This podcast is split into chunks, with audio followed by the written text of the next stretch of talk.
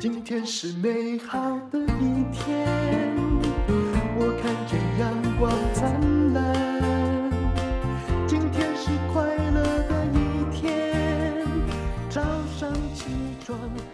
欢迎收听人生实用商学院。今天呢，我们迎来了一位创业者，他很年轻，很英俊。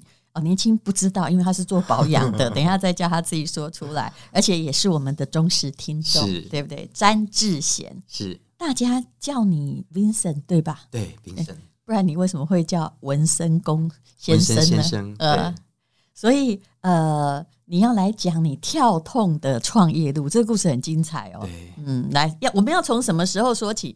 从台南农家子弟还有寡姨说起好吗？对，就是我小时候是因为啊、呃、歌仔戏的启蒙，阿妈嘛小时候都会带我们去那个庙口看戏。你的经验跟我很像，那是我小时候非常甜美的回忆。对，嗯，然后歌仔戏但是妆法服都非常的精美啊，嗯、然后色彩斑斓，哇，好喜欢哦！一看完之后回家就拿我妈妈的化妆品帮我妹化妆，然后后来就会被揍。对。那从那时候就觉得哇，原来化妆这件事情这么有趣。你妈有化妆品也不错，对不对？我妈很爱化妆。哦，我妈永远就是那种呃最鲜艳的颜色，一定都会穿在身上。哦，我知道，对，对没有错。嗯、所以呃，看完歌仔戏之后，我就会觉得，哎。是不是这个东西以后有机会可以变成是职业这样子？所以就是小时候就经常会跟我妈讲说：“哎、欸，我想要去念呃化妆品相关的科科系呀。”嗯，因为我妈是在菜市场卖水果嘛，每次就会去卢她。她说：“啊，咋不给那耳黑唔好啦？反正就是希望我去念一些呃男生应该学的东西。脑袋里赚钱就是男性要跟工厂有关系，没错，没错，对不对？嗯，对。所以嗯。你应该也是属于成绩太好，所以没有办法刚开始就去做美妆的那种。哎，不是，就功课都很烂，功课就是呃，我觉得可能没有天分读书。对，可是那为什么你妈还要叫你念机械科？就是机械科就离家里比较近，哦、然后念机械科不用一些耗材成本，因为他听他讲说，嗯、念美美妆啊，哦、念美工科要花很多钱，是是，对，所以他就觉得哎、嗯，念机械科不用花太多钱，离家又近这样子。所以他说，你就念一个离家里比较近的机械科。原来是这样，然后将来就去离家比较近的工厂工作，对，对不对？就是这样。你妈妈对你的人生的设定轨道，其实她蓝图都帮你搭好了，没错没错，连填志愿都爸爸陪着我去，然后就是你就填这个就对了。啊，到这样地步，没错。你怎么人生一点反抗心都没有啊？我觉得我的叛逆，在我的二十岁之前，一点叛逆行为都没有，真了不起。我跟你讲，所以大家等着，我也知道，对，就是前面已经反抗过的，后面还会比较正常。对对对。结果呢？所以我是真的是在那个，当我开始有行为能力之后，就是呃，我念完专科，然后那个时候机械科念完了，机械科念完了，然后那时候要当兵。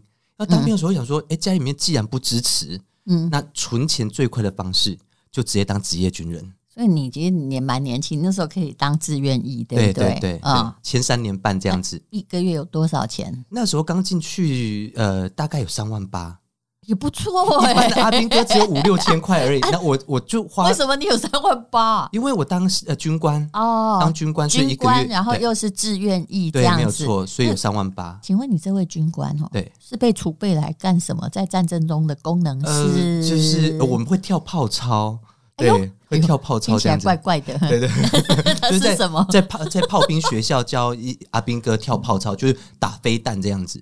哦，所以你也是一个体育应该不错的人，欸、还会跳舞，还可以啦。就是在那个、哦、在那个过程里面什么都学这样子，那就是我就觉得呃，反正这样的赚存钱速度会比较快一点，而且不错，应该也没有很累，对不对？还可以有点算半公务员。呃，其实我我觉得我自己当军人的这个官运哦，比起一般人。还要来得好，应该可能是嘴巴比较甜，然后脑袋可能就转的比较快，所以一般像那个呃部队啊要去借东西啊，等到借不到，比较借割草机、借场地，然后就是哎你去你去。哦，就嘴巴比较甜啊，就是能够借得到那些那些器材、场地之类的。还有，这也是公关也是一种专长。原来阿兵哥里面也有这种专长的 人在，所以当完志愿役之后，嗯，你就。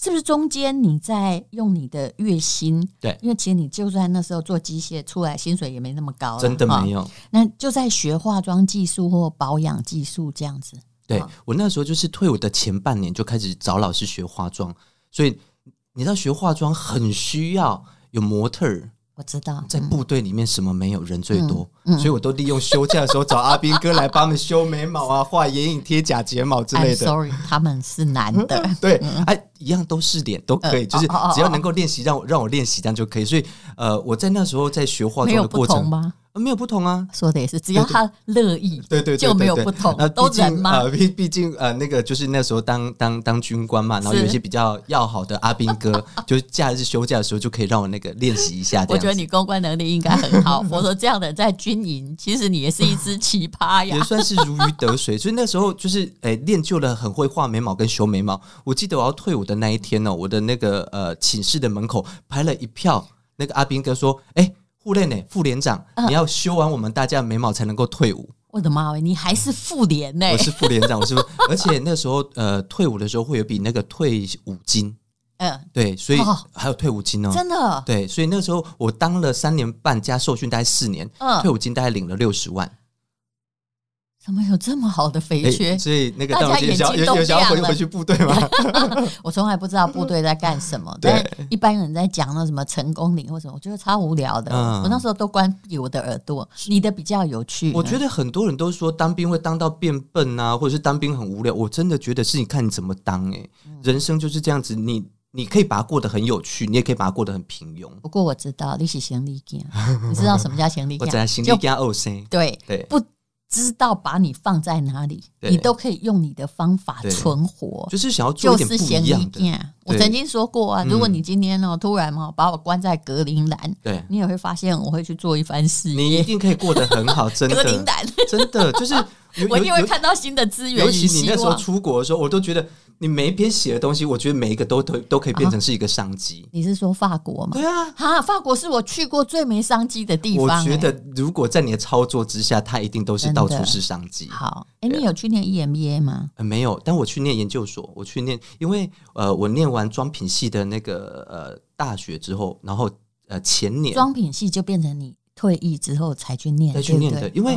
没有学历嘛？如果每次人家问我说你什么科系毕业的，我说机械科很糗啊。你这就跟我一样，去哪儿都先考照，对，考国际证照，一定要。然后如果人家说你怎么又踏到这里来，我说来，不好意思哦，有哦。对啊，对啊，对啊，就是我们总是要能够沾得上，手风琴一样的那个证照，没有错。所以我是呃有了那个妆品呃化妆品应用管理的那个呃大学学历之后，然后前年又觉得。哎，我要觉得要进一个品牌，我就要对消费者负责任，所以呃，我前年又去念了研究所，念了妆品所这样子。嗯，对，哦，对化妆品有更深度的了解。真的，对，为什么会给你打岔？你知道吗？嗯、因为最近啊，我的有一个母校，其实我的母校很多了哈，在上海很多，在台湾就只有那一个。哎，在那个上海交大，它也是我的中欧的，就是其实中欧国际工商学院其实是上海交大的一个分属啊。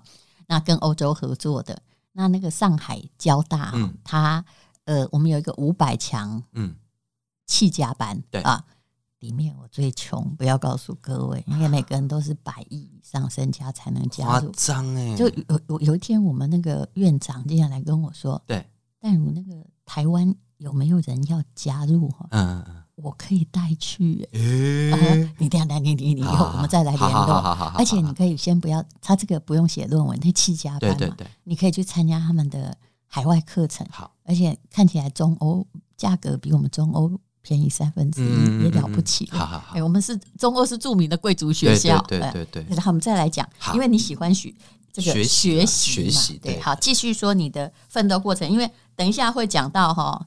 赔本赔到、呃、受不了，赔到脱裤子。嗯、是，就是呃那时候退伍之后，然后就踏入这个产业。但其实我真的不觉得我是一个做业务的料。然后那时候就呃跟着呃学化妆的那老师，然后他带着我跑业务。嗯，然后跑了业务大概三个月吧，他就把我放飞了，可能就理念不合把我放飞。嗯、那那时候呃那个我待的那间公司就改了一个制度。就是因为当时那个化妆品公司，他在百货公司也有专柜，嗯，然后他就觉得我们在外面跑业务会跟百货公司有点冲击，所以他就说：“哎，未来你们的货要跟百货公司有点区隔，要自己囤货，嗯，然后囤货呢不能跟百货公司一样就算了，每一个东西你要先买一个东西都要买一打，比如说粉底，如果四个颜色你四个颜色都要，那你就要买四十八瓶。”你的意思是说，现在是做的并不是你自己的牌子，在别人公司的时候，那时候会负债就是这样。这该不会是直销公司吧？它不是直销公司，它是百货公司的专柜。啊，对，那个品牌啊，依稀还在。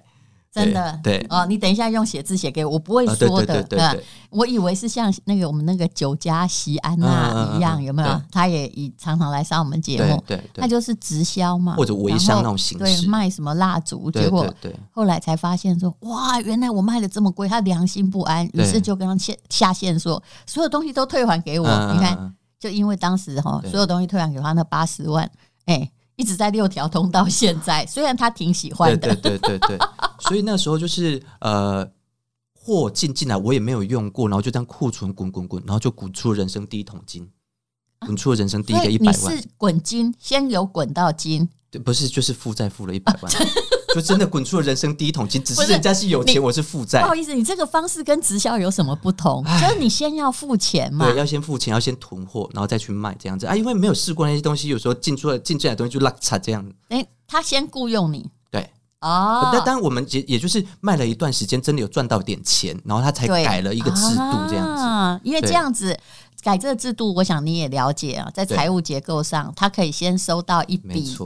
预付款，把你们当成他的经销商。哎，你偷偷写给我，好，我不会讲的。嗯，一向是最有那个，嗯，嗯嗯嗯嗯嗯，哦，哦哦哦，懂了懂了懂了懂了，对对对对，一个一个国外的品牌，其实它还不错哎，还不错啊，东西真的好用。对对，我必须说它真的还不错。对对，我真的很久以前就有买，而且它并不贵。对，是不是？对，东西真的很好用。所以刚开始你一定可以赚到钱，只是后来啊。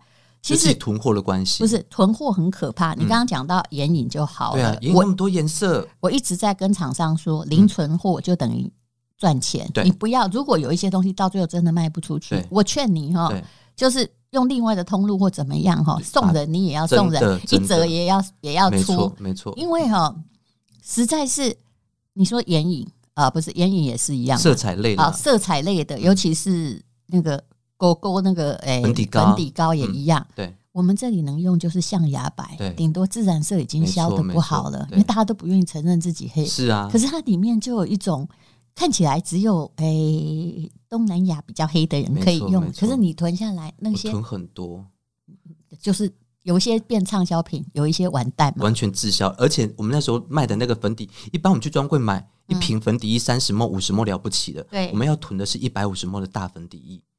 你要卖给谁？一般消费者根本不会买那么大罐。一瓶超多少？一百五。一百五十 ml 的话，那个一瓶大概三千多块。可是这个产品设计错误。对，像我们用一瓶，像我就算是已经常常在化妆，用粉底用不完呢、啊。一瓶。有时候哈，那个一百梦或五十梦，我已经用到天荒地老，都不知道它会不会坏掉。那主要因为这个品牌算是专业彩妆，所以它就是呃要设计给一些专业人士。所以那时候我在想说，不行，我一定要把这些东西把它卖掉。所以我那时候特别去找一些呃教新密的啊，或者是一些技职补习班去卖这样子。所以粉底真的还卖的可以，但是真的库存最多就是色彩类，真的。库存，因为眼影的颜色太多了。这个我也有研究。对，因为我看过很多公司的清仓品，对，眼影是很难卖的。对，因为那个眼影应该在北欧比较好用吧？嗯，因为我们不会用那个颜色，对，就色彩。因为我觉得我们东方人，尤其台湾人，我觉得这几年都大地色系就这样子。就我永远就用那个咖啡色系而已呀。像这几年流行就比较偏偏，比如说啊粉橘色啦，或杏色之类的东西。对，就是。蓝蓝绿绿的颜色真的不流行了。对，就算是香奈儿哦，对，那些很奇特的颜色，没错。伊玛格拉扎亚伊，它在东方真的很难卖，真的真的。所以像我自己现在创业，呃，那个眼影这个东西，我自己知道，你要怎么卖，你都卖不赢别人。嗯，所以什么东西最贵？什么？免费最贵，我都拿做出来，因为搞色彩本来是我的的的擅长，我可以做出非常优质的眼影，然后我不卖，我就用送的。哦，对，当赠品送，其实这也是一个聪明的方法，啊、因为我也是有时候我们公司会收到一些东西，就把它拿来当赠品，当赠品大家比较没话说，对，对不对？然后尤其是你要跟厂商下的量又有一定的呃订货量，那你用送的这样跑得快，嗯，所以你所有的那个跟彩妆界相关的学历跟证照，根本就是。当完兵之后，用那一桶金拿来养活自己，然后一边读书一边求知。对，你的路真的好确定啊！从看歌仔戏，很确定，很确定。就是我一直都觉得，呃，我们在做任何事情，真的不要随便的跑偏，就是一生真的只做一件事情就好了。嗯，那我们就再从这一个你熟悉的产业再去做延伸。其实你讲也对，大家好像看到我做很多事，但没有，我知道我唯一的本领就是写东西，嗯，就这样而已，其他都是从写东西来的，去延伸出来的。对，没错。好，那么突发性的耳聋是怎么一回事？就是你欠债的时候，通常他讲到的一个老板的痛点，就是刚创业时，通常如果是你开始公司倒掉或欠债啊，压力也大，身体通常也会垮。对，嗯。我那个时候是呃还没有负债的时候，就因为呃上来北部工作嘛，那上海北部工作就是呃很拼命，就是、嗯、尤其是我那时候住在板桥一个菜市场的楼上，哎，那因为那边很难停车，嗯，我就跟一个饮料店的跟他讲好，我要说，哎，能不能你的店门口借我停车？他说可以啊，那也就是我还没开店之前你要把它开走，然后我闭店你才能够把车开回来。所以我每天就是那种大概七点多就要出去工作，嗯，回到家的时候大概都十点十一点，然后我每天就把行程排的这么满，因为你知道南部你为了适应停车位啊，呃，停车位也是因为太远了，那个地方好难停车哦，然后又很会被拖走。不是在台北，在板桥哦，在板桥。然后那时候就是每天就是很超时的工作。有一天早上我醒过来，我就发现，哎，怎么奇奇怪，楼下菜市场没有声音，很安静，然后才发现我耳朵听不到。对，然后去检查，就发现是突发性耳聋。结果呢？后来那，那时候就是呃，医生就跟我讲说，你要马上住院。当然有好办，你应该听不到我在讲。呃，这只耳朵呃听力会有点受伤，哦、但回不去以前的这样子，哦、而且会有那种偶尔会那种滴的那种声音，哦、耳鸣，那就就已经是一个永久性的伤害了。所以从那一次之后，我就知道，嗯，现在真的能够探紧优手哈，心态爱狗，就是现在在规划工作就会变成是啊，不要排得太满。你跟我看到了一个传奇的，就旅游作家的经历一样。他本来在当记者，非常优秀，忽然有一天发现自己两眼全盲，哦，太夸张，然后他就只好辞职。辞职之后他就好了，嗯，突发性，对对，突发性失明。我觉得这个好，上帝在给你一个很大的电，对对对，在提醒我这样子。结果那你怎么改变？我那时候就是在工作上面就。就我那时候最好的方式就是搬家，我搬到一个可以好停车的地方，然后工作好好的安排，这不要那么超时。不是为了一个停车位，可能几千块，付出了耳聋的代价。真的，真的，真的。那那时候就是想说，哎，就是我们从南部上来打拼，其他别人闹亏了。对，所以真的很辛苦。那现在。后来就是说，从负债模式哈，然后到先后来的创业，是花了多久才成功的？嗯、因为我知道你现在做的是一个就是抗敏的保养品、嗯、美妆保养品。嗯、对，那那个时候是呃，我自己一直在这个产业大概待了十三年之后，然后呃，因缘际会啊，就离开了前东家，然后就自己创业。嗯，那自己创业的时候，你知道创业总是有很多的美好。嗯，一刚开始想说我要跟前东家的美妆做出一点区隔，嗯、所以一刚开始去摆菜市场，去菜市场，因为我妈妈就在菜菜市场嘛，我从小在菜市场长大，我觉得哎、欸，菜市场没什么难度啊。现在菜市场嘛是有人在卖美妆品，对对对对。可是问题是我真的不太敢买，对对对。他每次都说姐姐，我帮你修个眉毛，没错没错没错，赶快跑走。对对对对对对。那那时候就想说，那去菜市场试试看好了。嗯、那我就发现，真的像淡如姐讲的，就是会去那边买的，一你牌子要够大。二，你要够便宜，对对，那我们就是卡在中间不上不下，大概三个月我就退场了。嗯、而且你知道租那个摊位，摊位都要用抢的，然后只要遇到那种呃下雨天，你的摊租就毁了这样子。我那天遇到一个上柜食品公司的老板，嗯、对，那大家其实我不能说哪个牌子，他们也是在菜市场本来发展了很多。嗯、他说哈，他就跟我说，我人生的走错路就是我往下去行销啊，呃、是，是是。结果现在呢，他很希望那个。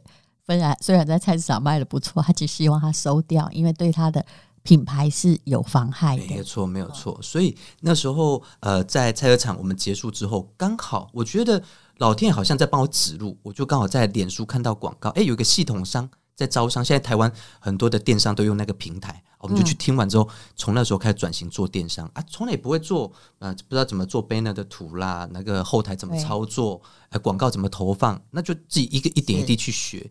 然后就慢慢的这样一步一步这样走起来。因为我发现呢，早期是难的，现在因为有很多的工具的辅助，或者是本来那平台上也有，就算是谁都不会了，也可以就一零一零一瞬间被带到第七十楼。是啊可是以前的时候，什么连写网站啊，很难，都要自己弄，对对不对？对，那现在就是你呃，我我那时候在学这些东西的时候，我觉得还好，我亲力亲为去学，因为你知道有时候人在流动哦，就是如果你广告投手有一天不在啦，或者是文案呐、啊、后台不会操作，哎，我觉得创业最害怕就是这种掉电。就是被人家掐着脖子这样子，嗯、那我觉得这些事情，因为我都经历过。现在哪怕是有伙伴们在协助，那其实他们在做什么东西，我们都可以看得懂。嗯、我现在就可以更专注的，比如说在做行销啦，或做在产品研发。那因为过去有这么多年的市场经验，我就会知道，消费者真的是一个欲求不满的客群。嗯，就是你在开发给他的商品，最好那个商品都能够有多种功能。嗯，而且这个东西在用的时候，比如说对他的皮肤，他要立竿能够见影，嗯，然后再就是他用的之后，皮肤不会有任何的不舒不舒不舒适感。那这时候我就可以把我过去所学的那些经验把它放进来。比如说皮肤很容易过敏，大概几几个原因嘛。第一个可能就是有香料，是或者是防腐剂过重，对哦，这些东西都是很很很显而易见的致命源。你看哦，他就是一个专业人士，他说防腐剂。过重，对，因为没有是不可能的，没有错。因为有的主张没有的，你也知道，抗生素用了好几层，对啊，反而更不好。所以像有些，所以要。适当的防腐奶那个保养品的重点，所以大家就是阻挡说，我就很受不了。有些厂商他阻挡完全没有，可是那请问你有没有告诉别人，你抗生素用了多少？一百年你也不会坏，乱讲是不是？对，所以像我自己每个礼拜三晚上在直播的时候，我都会跟消费者讲，你来看直播，我就跟你讲业界的秘辛。比如说有一些品牌会跟你说无添加，它无添加什么？嗯，对，它不加防腐剂，那它没有告诉你说它没有加醇类来防腐哦。是啊，那醇类是醇类是最能防腐的。对，那醇类就是酒精嘛。对，那为什么有些人可能现在变成？你现在问十个人，你问他说你是什么什么什么性质的肌肤？现在大概有八个九个跟告诉你说他是敏感性肌肤。对对，因为用错的东西养成皮肤已经敏感，变成酒糟了。对，我觉得这得不偿失。是的，对，嗯，所以在开发商品的时候，我就会希望把这样的一个正确观念。带到我们的品牌，带到文化里面去，嗯、就是能够相信我们的人。因为我觉得现在做市场是这样子啊，你不要想说什么都你要做，对，我们就找你自己的信徒就好。而且我其实也常常哈，就是说不管就是说，当然你是文森先生这个品牌，我也常跟人家讲说，我跟你讲哦，如果有关于保养品，你最好同时用两三个品牌，对，对不对？没错，因为他们有各自的发展方式，你不要被一种东西制约。如果你同时像我的皮肤就是。我什么品牌，只要你给我，我一定给他试试看。对对对，我后来就发现说，不要被一个品牌统治。像很多国际品牌，比如说他用的酸类产品，对，它是非常侵蚀肌肤。你应该知道我说的是哪一个。虽然广告写得很漂亮，可是用久了，对，刚用一定好，可是用久了一定是不利的。没错没错，因为我觉得皮肤的耐受性是这样子，一刚开始可以可以，但是可能我们的皮肤的。屏障啦、角质啦被破坏殆尽之后，啊，接下来那个问题就来了。这样子，尤其遇到呃换季冬天的时候，问题都会浮现。对，所以在开发商品的时候，就是这些东西我能够不要加就都不要加。对，就是你要做低敏防腐剂，而不是告人家说都没防腐剂，那可能就会放了什么啊巨额酒精，当然还有抗生素。我觉得那个比较可怕，真的不要骗人了。那所以后来你是主要是做电商嘛？对，对不对？然后。就靠自己这个专业的才能在直播，对不对？你也帮艺人化过了非常多多妆，对。可是事实上，你创业并不顺利啊。你在公司成立两年半之后，本来在想说，我是不是就这样倒了？对对对对对，因为其实开始就是不会做，就是呃，刚就刚刚讲到的嘛，就是呃，你不会投广告啊，然后你让人家广告代抄，广告代抄他要收你代抄费，然后抄去哪边你也不晓得，所以我会觉得。自己投入，自己去看报表，去看数据、素材去研究，然后嗯，不断不断去优优化这些东西。我觉得真的是自己进去去参与这些事情之后，开始才开始发生转机。重点就是，我觉得广结善缘很重要，是因为过去就在演艺圈帮这些艺人朋友们，就是有帮他们服务过，嗯、所以那时候呃要找艺人业配，因为其实呃早年哦。业配的那个成效都非常非常的好，我知道，哎，早期转换率都很高，对，后来就一定慢慢差，因为其他的媒体也出来了，是啊，嗯，所以那时候，呃，我那时候就跟一个艺人就跟他提了一下，说，哎，可不可以帮我那个推荐？哇，他二话不说帮我推荐，还收了一个很漂亮的友情价，然后那一次呢，就是呃拍好了影片，然后上传，自己投了广告，嗯，就上去了，嗯，对。那在这个过程里面，我觉得他带来了多少收益？那那一次可以讲就讲可以可以可以可以可以。那一次呃，两个礼拜大概营业额做了一百多万，哇，对，就只有他而已。因为在他还没有加入之前，公司一个月的营业额大概就是二三十万，对，付员工的薪水都快付不出来了。其实艺人能不能带货或什么，说真的，跟他粉丝数也没有相关，没有关系。我前不久有几位朋友，他就是要求帮忙，嗯、他粉丝数都七百八十万、八九十万人呢。可是呢，他说他做过最多的一档只有三十万。我说那你一定没有用对方法。对，而且这个我可以分享一个，对对，因为这也是我摔跤过的。那时候真的只看粉丝数，嗯、我记得这一个呃艺人他的粉丝数有七十七万，啊、结果那一次卖完加投放广告卖了三十六瓶，只不是三十六万，是三十六瓶。那我们去分析了之后，就发现他的七十七万里面有一半是男性。不是我们的受众，我知道。另外一半的女性呢，嗯、一定很美都是都是年轻的美啊，对，啊。对于我们这样的单价，她可能没有办法消费。是的，对，所以你的单价贵吗？其实我觉得很多的美啊，对中年妇女还好啦，就算太便宜，我们也不太敢买。对对对，那、嗯、所以那时候在刚刚也提到一个重点，就是受众的设定。我们那时候受设定的受众都偏低，嗯，对，所以每一次。我们每次摔跤之后，每次都会检讨到底是哪个地方出错。对，对我觉得一个品牌或者是我们在做任何的事情，会后的检讨很重要。我老实告诉你好不好？嗯、我也犯过这样的错。嗯、比如说，呃，我们帮这个某一个公司介绍了某一位，我跟他说：“你粉丝比我多啊，对，对不对，对？那你可以去跟他合作看看。嗯”我们也是帮朋友嘛。好，那结果呢？比如说他付了三十万。嗯就原原本本，对，竟然只有两个客户，受众不对吗？嗯，哦，我现在不能告诉你是谁。OK OK OK。然后他还有一个保健品，他就去找到一个，嗯、呃，他大概也是七六七十万，嗯、结果啊，呃，那个呃，总共哦，他卖了一万，嗯，七天。卖一万，嗯，就是他付的钱大概十几万了，哇，就卖总共哦。不是他分一万，对，赔惨了，嗯，对啊，所以我觉得就是这个，我觉得在做行销有太多妹妹嘎嘎，真的要去留意啦。就是你的受众对不对，或者是这个人他是不是符合你的客群，还有你今天要打的那个受众，你的痛点有没有打中？我觉得这个都要呃很很很精密的去拆解。欢迎你以后来教我们有关于怎么样真正的行销走过的错路，你讲一定很精彩。好，只有创过业的人才能知道什么叫做生不如死。然后我们大家期待的就不是没有失败，而是失败之后能从谷底翻身。好，我们现在这个好了，直接给你进广告。你说。呃，来的朋友都一定要带来他的产品。那我先必须说，这是文森先生哈，也就是呃今天讲话的这位知名彩妆师，他本名叫詹志贤哈啊，Vincent 他的明星产品，来你自己说好了。好，嗯、我们的明星商品呢是深呼吸洗卸凝露，就是公司创业的第一支产品。那如果你还在寻找一个可以卸妆洗脸一瓶搞定的，那这个你这个可以参考看看，因为呢它干用就可以卸妆，加水起泡就可以洗脸。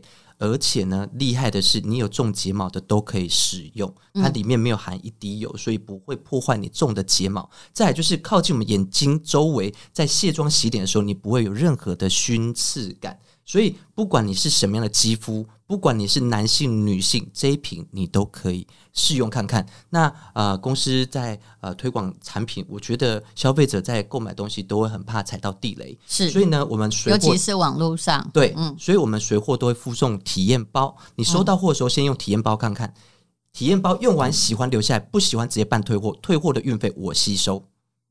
这种生意我都不敢做，对，因为我们对商品有信心。我们呃，就是年度有经过这样调查，但你至少可以有体验包，对，对不对？对，你说到这样退货率会有多少？因为有些人，我必须不是我知道我们的粉丝都不是这样的，但有些人是真的只要样品的啊。是呃，但我姐，我们这个东西，我们真的经过统计，我们的退货率只有零点零零一趴。哇，我觉得很低。台湾的消费者真的好棒。对，就是你产品做得好，你就不要怕人家试用。我觉得就是不会真，我觉得你是怎么商品不能够用嘛，对，不对？只要是你用试用品，如果你觉得那试用品不好，那你就可以退出商品。对，没错，没错，没错。对，我就把你收回来，运费我帮你出，这样子。而我朋友也接过一个奥客，他把人家的、嗯、就说哦，我涂了会过敏，就寄回去给他公司之后，对，大瓶整瓶都用完哎、欸，哎、欸，是是是，黑马洗把度丢，没关系啦。然后包含是像一两个，对少数，我觉得不要为了一个。